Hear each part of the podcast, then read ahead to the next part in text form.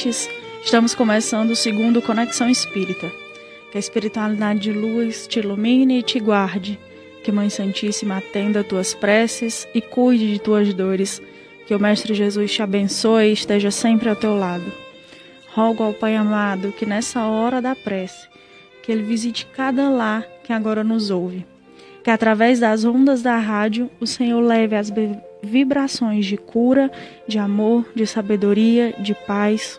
Pai querido, que teus filhos sintam a tua presença e recebam as tuas bênçãos divinas. Assim seja, assim é. Obrigado, Senhor, pela oportunidade de falar a tantos corações. Hoje, o Senhor vem nos falar através de uma mensagem pela mediunidade do Espírito Emmanuel, né, pela, e foi psicografado pelo Chico Xavier Emmanuel comenta o versículo 35 do capítulo 12 do Evangelho de João. Aquele versículo que nos diz: Andai enquanto tendes a luz, para que as trevas não vos apanhem. É uma fala aí de Jesus. E Emmanuel, ou Emmanuel, comenta: A vida humana, pois apesar de transitória, é a chama que vos coloca em contato com o serviço de que necessitais para a ascensão justa.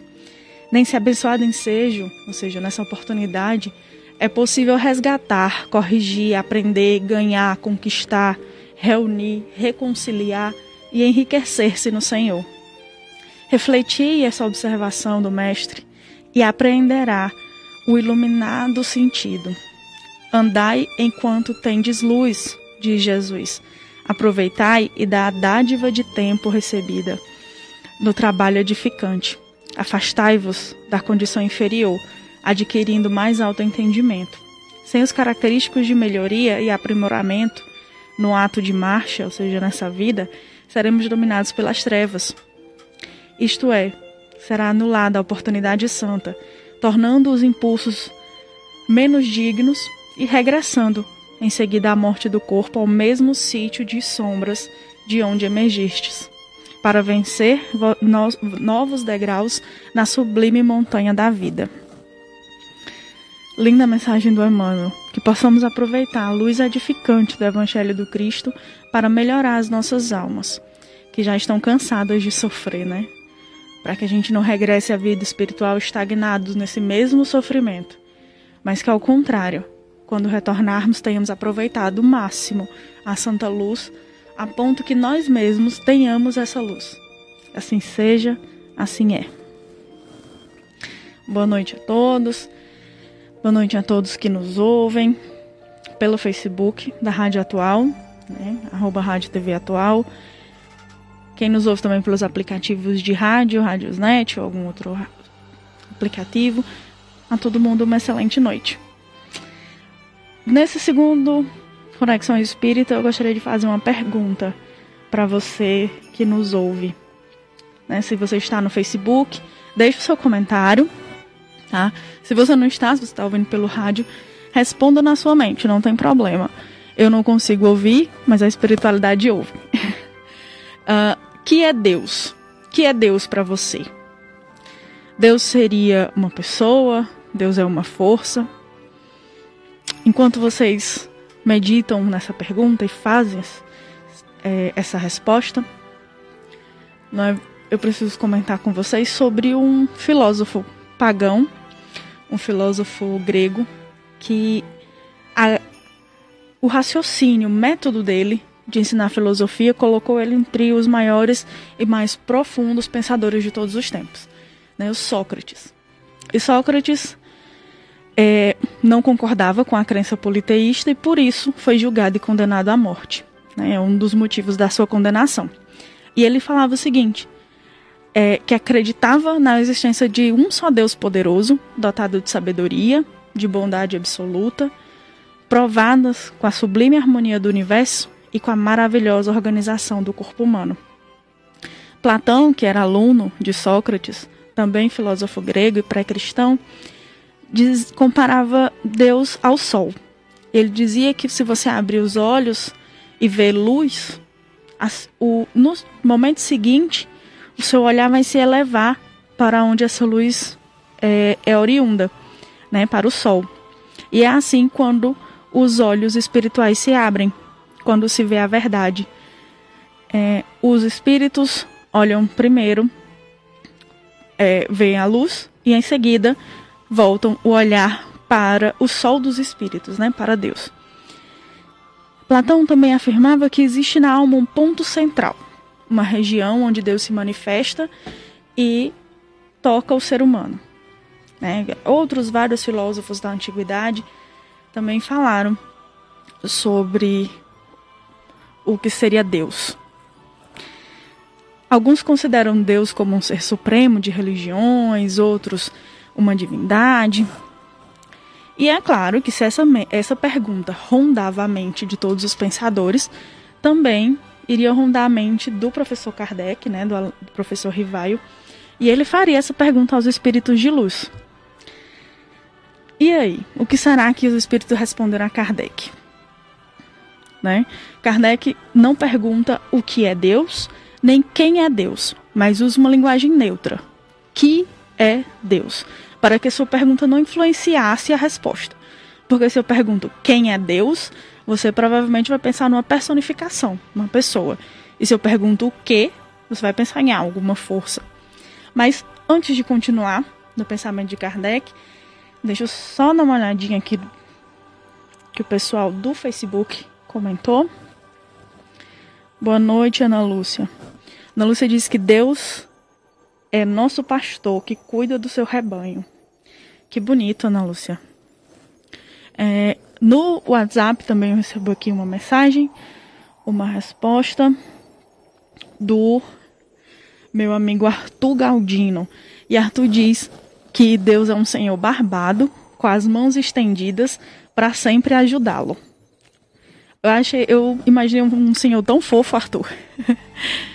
Já para Ana Dália, ela me manda aqui também, que Deus é um ser que está acima de toda e qualquer coisa existente, independente de religião, pois ela acredita que cada uma tem um Deus muito bonito também. É, Para Laís, ela diz que Deus é amor, simples e sucinta.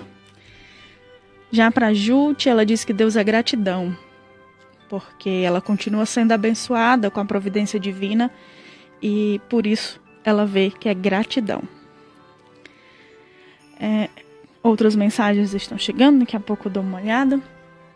Mas vejam que conceitos lindos acerca do que é Deus. Né? Como eu disse no início, todos temos um conceito pessoal. Até os ateus, aqueles que não creem, que eles pensam em alguma coisa sobre isso. Eles têm um conceito pessoal ou um termo ou o que eles acreditam ser Deus. E Kardec não era diferente, né? Kardec era filósofo e pensava muito a respeito do que seria Deus. E ele pergunta de forma neutra, como eu vinha dizendo, a, a espiritualidade de luz e ele pergunta em francês: Que se dit? Meu francês não é dos melhores, mas tentei. Que se dit? Então ele pergunta: Que é Deus? O espírito de verdade, ele responde para Kardec. Por que, que eu chamo de espírito de verdade? Bom, abrir esse parêntese. Porque é como ele se apresenta. Quando ele, primeira vez, se comunica com Kardec, ele se apresenta assim. Ele diz que Identidade, nome ou quem a pessoa é na vida passada é, não é importante. Né? Não é importante para a espiritualidade de luz. É importante para nós que estamos presos na matéria, que temos impressões carnais, mas para os espíritos de luz o que importa é a mensagem, é o que é dito e não quem diz. Tá? Então ele pede para chamá-la apenas de verdade. Então por isso que eu chamo assim tá? Ele, a, tanto o Espírito da Verdade como a maioria dos espíritos que ajudaram a ditar a doutrina espírita, eles não se identificam. Tá? E se se identificam é através de pseudônimos, que é esse caso, né? Mas com raras exceções dão nomes de alguém que realmente habitou o planeta ou que é conhecido aqui, tá bom?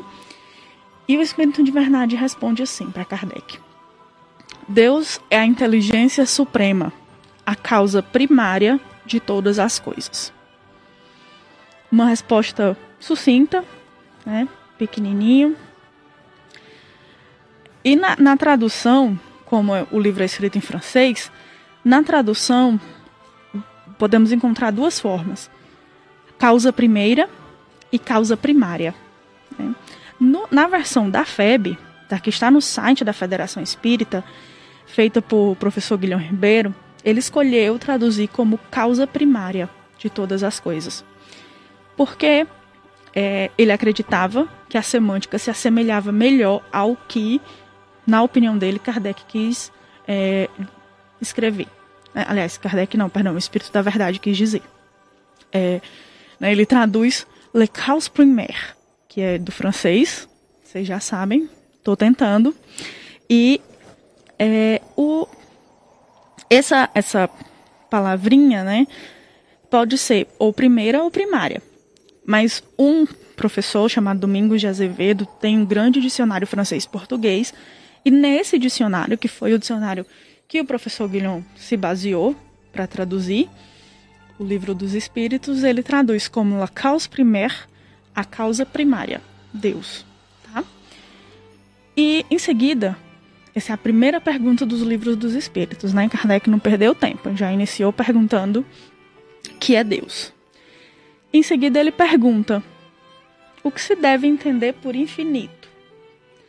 E aí o, o Espírito responde que é o que não tem começo nem fim, que é o desconhecido. Tudo que é desconhecido é infinito. E aí Kardec continua. Então quer dizer que Deus é infinito? E o Espírito da Verdade diz que é incompleto dizer que Deus é infinito. Porque nós temos uma pobreza de linguagem. A nossa linguagem é insuficiente para definir o que está acima da linguagem dos homens. O codificador também nos afirma que Deus é infinito em suas perfeições. Mas o infinito é uma abstração.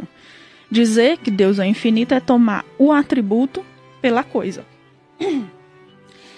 Perdão. É definir uma coisa que não é conhecida por outra que também não é conhecida. Tá? Então, a nossa linguagem é insuficiente para definir Deus. E apesar de Deus ser infinito em suas perfeições, é, ele não é o próprio infinito. Seria caracterizar um atributo ignorando os demais. Por exemplo, se eu digo que essa parede atrás de mim é de madeira, não significa que ela é a madeira. Ela apenas tem o atributo de ser de madeira certo? Então, Deus não é o infinito e Deus não é a perfeição, mas ele é infinitamente perfeito. Voltando aqui para as respostas dos nossos queridos amigos, é, a Thaís nos diz que Deus é um ser lindo e maravilhoso, que acolhe o coração e a deixa mais confiante. Que bom, que bonito também. Um, deixa eu só pegar aqui mais uma. É, Para Arlane, ele é a representação da bondade e da justiça. Muito bonito, pessoal. E tudo isso é verdade. Todas essas representações e tudo isso que vocês trazem que vocês dizem que entende por Deus, que vocês sentem que é Deus, é verdade. Não está errado. O errado seria se a gente assumisse que Deus é só isso. Que Deus é só bondade. Que Deus é só é, perfeição. Que Deus é só é, um, um pastor que cuida do rebanho, como diz a Ana Lúcia no Facebook. Se Deus for só um pastor, eu estou limitando a imagem de Deus. E tá certo, ele também é pastor, né? Ele também cuida do seu rebanho, ele também é pai.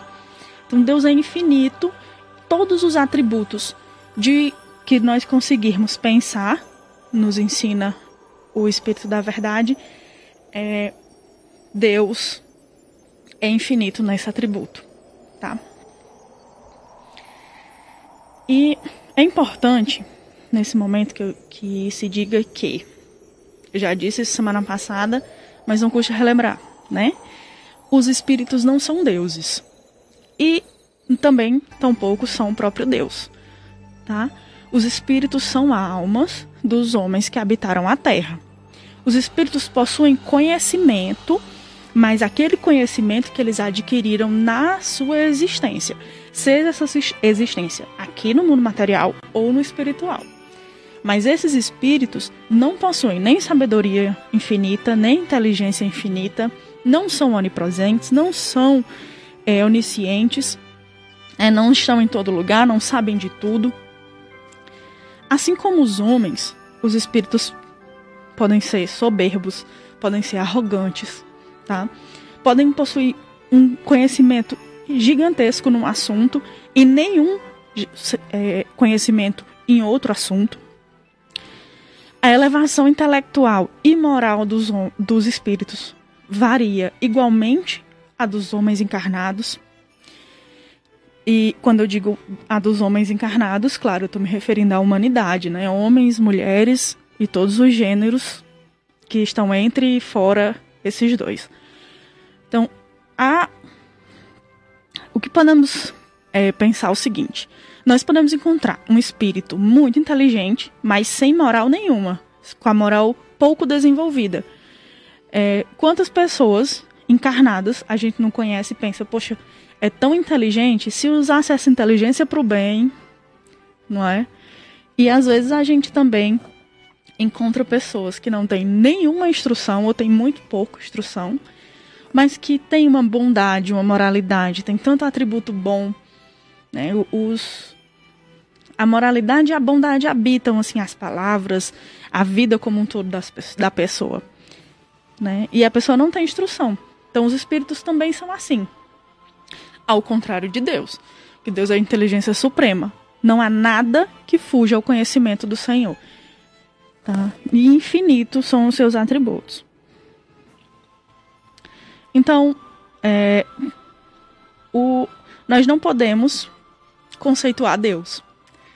Nós não temos condições ainda de linguagem nem de entendimento para fazer esse conceito.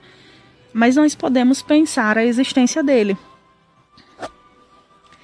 E é, Kardec nos diz, ele, na verdade, ele pergunta aos espíritos como que poderíamos provar a existência de Deus.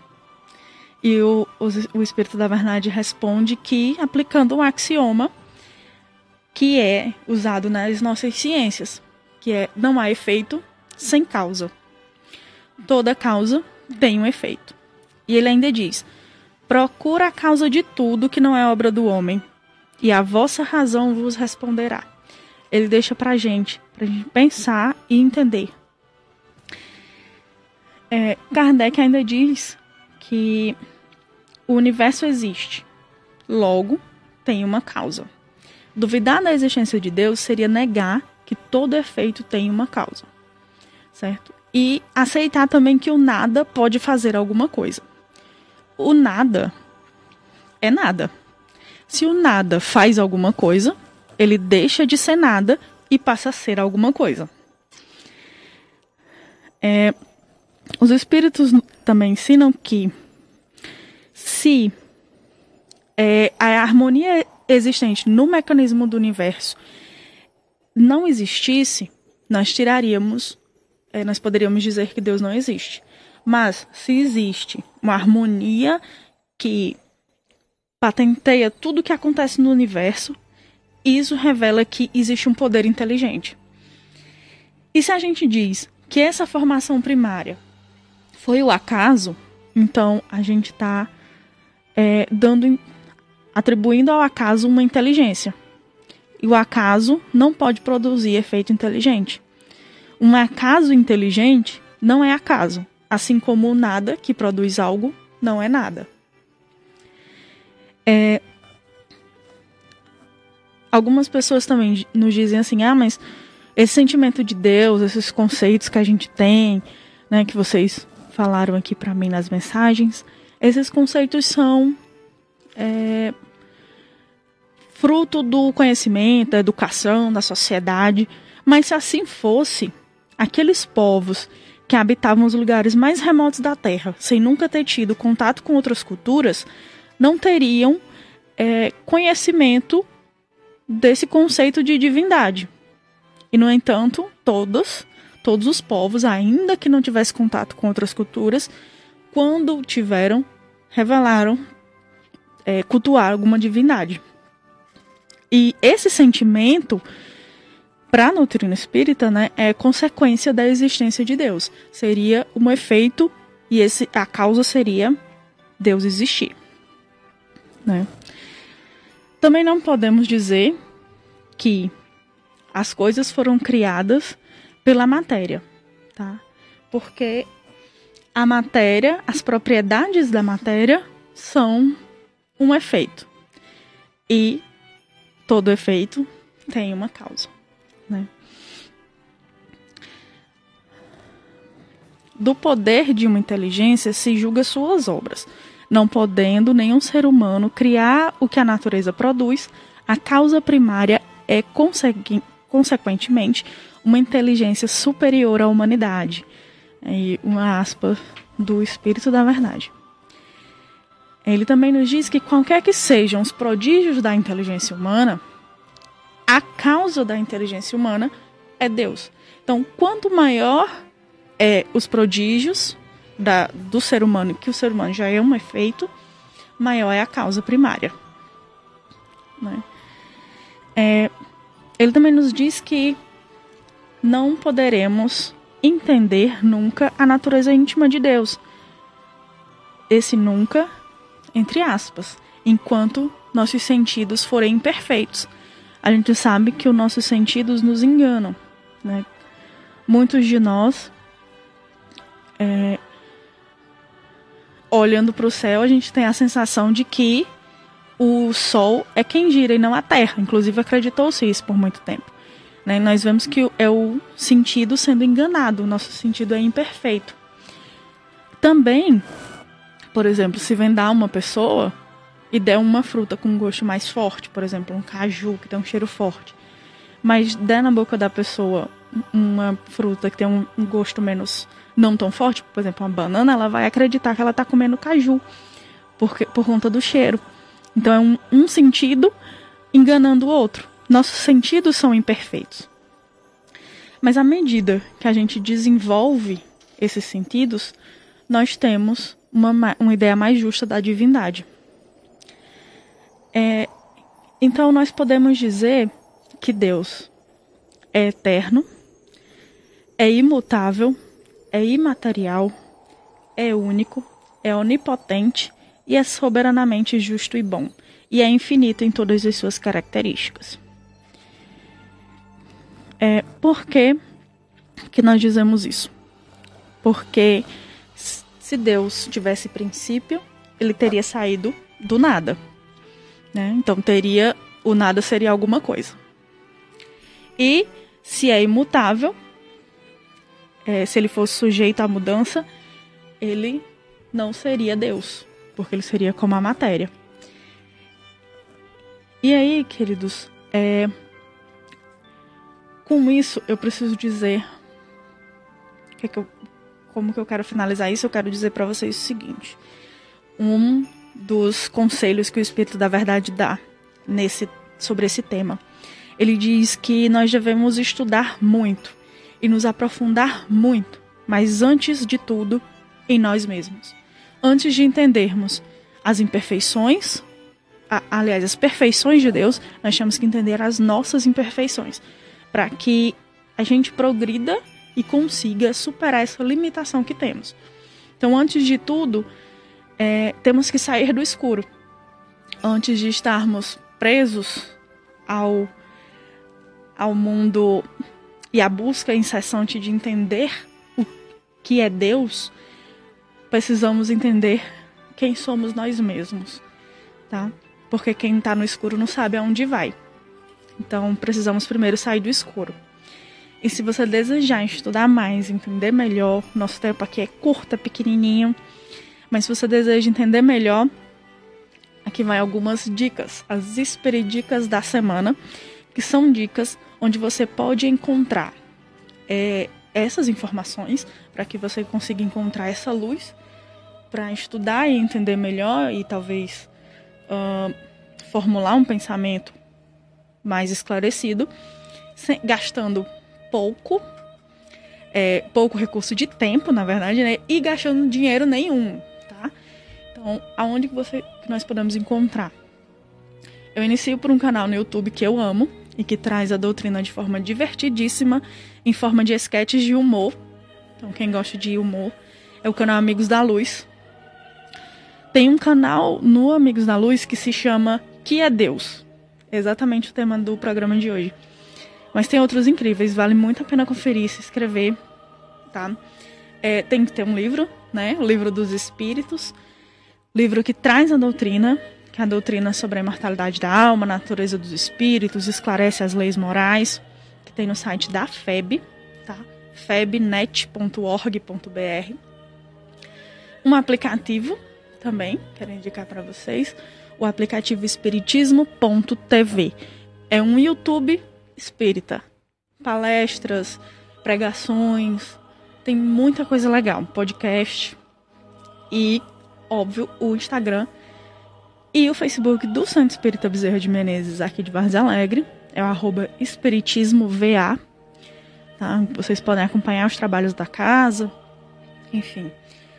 É, se você também mora nas cidades vizinhas, né, no Icó, tem o, o Grupo Espírita Viana de Carvalho, no Cedro, o Centro Espírita de Vivência Fraterna, e no Juazeiro do Norte, o Grupo Espírita Irmã Sheila, que são casas irmãs que nos, nós nos apoiamos, nos ajudamos e estamos sempre juntos. Tá bom? São essas as espiridicas da semana. E, como o nosso tempo está se esgotando, nós precisamos encerrar.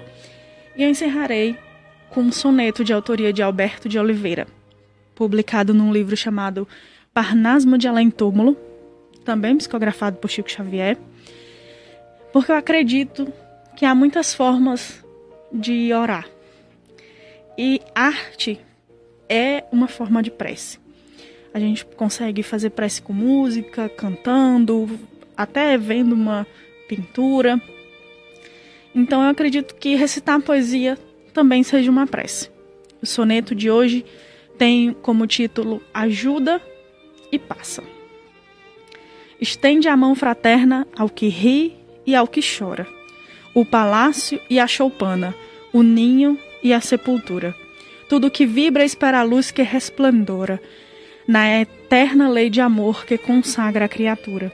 Planta a bênção da paz como raios da aurora, nas trevas do ladrão, na dor da alma perjura. Irradia o perdão e atende mundo afora, onde clame a revolta, onde exista a amargura. Agora, hoje e amanhã, compreende, ajuda e passa. Esclarece a alegria e consola a desgraça.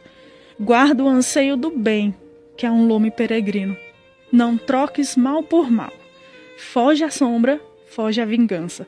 Não te aflige a miséria, arrima-te a esperança. Sejam a bênção de amor à luz do teu destino. Que assim seja. Até semana que vem. Que Jesus esteja com todos vocês e a Mãe Santíssima atenda as vossas preces.